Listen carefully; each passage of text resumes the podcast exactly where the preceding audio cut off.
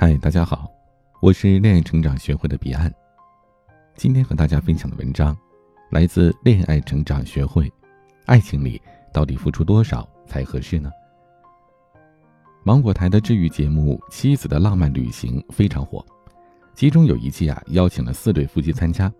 其中呢，非常受关注的是在娱乐圈里存在感很低的郭晓东和程丽莎夫妇。程丽莎呢，家庭背景不错。婚前一直都是女一号，谈恋爱的时候倒追郭晓东，结婚之后为了爱情，为了婚姻，她放弃了事业，丢掉了社交，不穿短裙。虽然纠结于郭晓东的不解风情，无法满足她对于爱的向往，但是她还是把郭晓东放在第一位，全心全意的守着家，把老公宠成巨婴。为了给他多生一个孩子，打了一百多次的催卵针。在节目里边，其他三个女人都是惊讶和心疼，而反观她老公郭晓东呢，却是一脸漠然，不懂也不珍惜妻子的付出，对妻子是军事化管理。在最近的一期节目里呢，郭晓东直接嫌弃程丽莎娇气，不是自己理想中的老婆。郭晓东的直男癌言论以及程丽莎的爱情观在网上引起了争议，男网友羡慕娶妻当如此，女网友怼他女奴。还有不少的网友认为呢，程丽莎唯爱至上的样子特别酷。明星夫妻婚姻的内幕，我们没有办法从节目当中全部得知。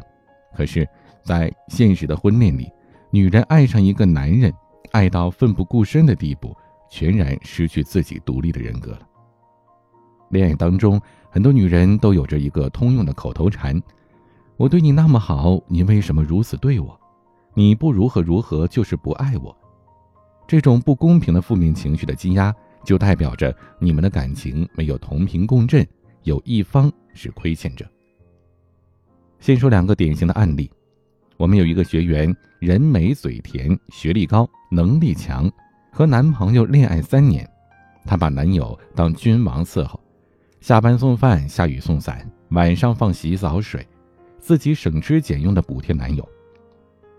刚开始呢，她男朋友知道感恩。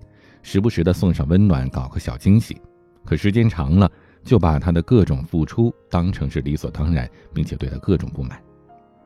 这女生很难过，也很失望，可始终认为呢是自己做的还不够好，就更加掏心掏肺了。结果换来的是她男朋友的出轨。还有一个学员和她男友在一起五年，曾经三次堕胎，就在这个学员满怀期待，感情可以白头到老的时候。她男友却狠心提出分手，很快另娶他人。在生活里，这样因为太好而被嫌弃的女孩很常见。除了遇人不淑之外，她们身上都有一个共同点：期待对方可以看到自己牺牲式付出的辛苦，可以疼惜她，并且用她期待的感情方式回报她。但是，情感关系的另一方也不会觉得有多高兴和知足的。反而会因为应得到付出的那一方的纠结、失望和痛苦，继而在内心当中滋生出了愧疚感和沉重感。在回报不了的重压下，就会用抗拒的方式回应牺牲方的所有付出。常见的回应方法呢，就是用自己的索取无度或者是决绝逃离来回避内心不愿面对的不平衡。这就是美国休斯敦州立大学心理学教授罗兰·米勒。以及丹尼尔·波尔曼所著的《亲密关系》当中提出的概念：放纵者和牺牲者，牺牲者和放纵者相互塑造，这是一种伴随关系。曾经有个女生是贤妻良母，照顾孩子，伺候老公面面俱到的，可她老公不仅是甩手掌柜，还经常挑剔她做的这个不好，那个不够。于是呢，两个人总是吵架，婚姻面临破碎。我告诉这个女生啊，每天都做的事儿让对方产生饱厌心理，就像人每天都吃山珍海味，吃多了就会食之无味。所以我建议她从第二天开始，所有的家务事儿从每天都做改为一周一次，空出来的时间自己去健身或者美容。过了一个月，这姑娘回来找我说，她老公吃了半个月的外卖就受不了了，哄着求她做顿饭，她故意把饭做咸了，她老公呢？也没有挑三拣四，还夸她厨艺了得。现在呢，她老公对她态度很好，而且家务活是两个人分摊着做了。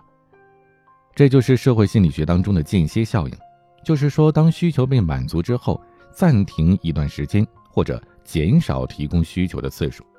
比如啊，这个恋爱当中的男女天天腻在一起，刚开始浪漫，后来觉得乏味，而这个时候减少两个人见面的频率，再见就会有新鲜感和刺激感。这就是咱们常说的小别胜新婚。所以呢，在两性关系当中，牺牲式付出是很危险的，会让自己受到很大的伤害。因为男人都是有着很强征服欲的动物，别让他轻易得到，这才是感情长久的妙招。聪明的女人在爱情当中敢于付出，也更加敢于要求对方的回报。那么，如何取得这种平衡呢？有两个方法。第一个。摆脱依附情节，进阶式付出。依附情节是造成牺牲式付出的主要动因。说的呀，就是一个人为了不被重要的人抛弃或者是失望，拼命的压抑自己的本性，塑造出一个完美形象。这种情节对于感情当中的女人是致命的，会让你掉进陷阱，画地为牢。想摆脱呢，就得学会经济学上的一个原理，叫做边际效用递减规律。也就是随着对于某种商品或者是服务消费量的增加，消费者获得的总数也在增加，而边际效用却是递减的。听不太懂是吧？给你举一个具体的例子。有人呢做过一个实验，给一个没有鞋穿的人，让他意外的得到一双鞋，给这双鞋子打分，不管这双鞋好不好看，跟他合不合脚，他都会给这双雪中送炭的鞋子打高分。而接下来惊喜不断。他有机会不断的得到鞋子，可是他给后面的鞋子打分，分数是越来越低，下一双鞋子带给他的满足感是逐渐递减的。放在情感当中也是同样的，对于另一半的好，会随着你对他好的次数的频率的这些增加，让对方失去了新鲜感，觉得你的好是越来越廉价，而最后呢，甚至会让对方把你的付出当做理所当然，不再珍惜了，而且。你越是能够满足他的需求，他的需求就会越来越大，难度也会越来越大。这就是我们常说的，人的欲望是被逐渐喂大的。那这些要求呢，可能会超过你的能力范围，甚至会超越你的底线。那该怎么办呢？正确的方法是从建立情感关系的最初，就要视对方对你的投资作为标尺，放开你的付出范围和程度。比如你们第一次吃饭。他可以做到细心体贴，主动问你有没有忌口的食物，将点菜权交给你，而吃饭的过程中不恭维、不口若悬河，而是遵循你的话题进行交谈，达到你满意，可以呢问一些对方的喜好，或者答应他的第二次邀请，进行深一层的了解。经过一段时间的相处，你会发现他人品可靠，诚意十足，记得住你的生日和大小节日。会给你送花，送一些小礼物，主动的把你介绍给他的朋友，并且呢向你表达爱意，你也可以答应和他交往。随着感情的递增，他愿意花时间陪你，听你诉说烦恼，耐心的开解你，并且积极的帮你解决生活和工作的难题。这个时候呢，你就可以做一些牵手之外的亲密的行为了，拥抱、亲吻都可以，但是不包括同居发生关系。很多的女孩呢是经不住甜言蜜语的诱惑，男人给自己聊几次天，送点礼物，就和对方同居，开启了二十四孝女友模式。这样呢会给对方一个心理暗示：你太容易得手了，他就不会珍惜你。恋爱最佳的方式就是恋人步调一致，彼此互动，有来有往，流动性的付出才能够做到亲密关系当中的付出平衡。第二点就是心态放平，享受付出的过程。牺牲并不是付出的行为，是一种心态。很多女人会陷入到牺牲者的心态，她们在家庭当中承担重任，为了老公，为了孩子，牺牲事业和爱好，没有时间打理自己。生完孩子身材走形，他们觉得这一切都是为了孩子，为了老公，为了家庭做出的牺牲。那么既然是牺牲，他们就期待着。老公能给自己补偿。如果老公没有补偿或者没有达到他的期望值，女人就会抑郁，甚至会怀疑人生。其实呢，这并不是说谁为谁牺牲的问题，因为这是你们共同的家庭、共同的孩子，在结婚的那一刻已经达成了一个共同经营婚姻的默契。比如说，洗碗，很多人觉得麻烦，但是也可以很有趣啊。在洗碗的过程中，可以让你的伴侣一起参加，哪怕他什么都不干，在旁边陪你聊聊天也是好的。那如此一来，这就不是琐碎的家务，而是变成了有价值的行动。再比如做爱心晚餐，做饭呢，对于很多人来说本来就是有成就感的事儿。把这些食材做成色香味俱全的佳肴，是很有成就感的。而且你在为你爱的人做饭，换一个心境，你不是在伺候他，而是增进自己的厨艺，在犒劳努力打拼的自己，就会让你有收获感了。而最重要的是。女人无论到了什么境遇，都不会放弃自己。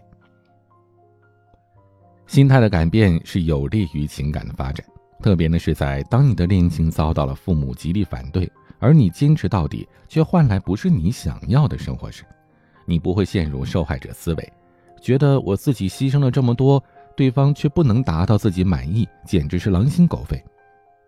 你要做的是，明白这一切都是你的选择，和别人没关系。如果你觉得两个人不适合继续在一起，可以及时止损，而不是无休止的抱怨。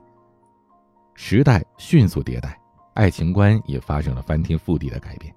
女人都有着平等意识，更要学会聪明的处理一段爱情，千万呢别陷入到受害者思维，否则无论你嫁给谁，都很难获得幸福。最近也有很多学员找我们咨询，说现在这个婚姻的状态让自己很痛苦。表面看起来两个人没什么问题争执，但就是交流很少，每天呢就是机械式的一问一答。晚上吃什么呀？都行。明天加班吗？嗯。周末要不要出去啊？算了吧，挺累的。婚姻当中的这种无力感是最折磨人的。其实要打破这种状态呢，也很简单，添加我的助理咨询师微信“恋爱成长零幺二”，让我们专业的咨询师教你一些沟通的小技巧。让他下班之后就想马上回家，每天都有和你说不完的话。我是您的恋爱成长咨询师彼岸，晚安。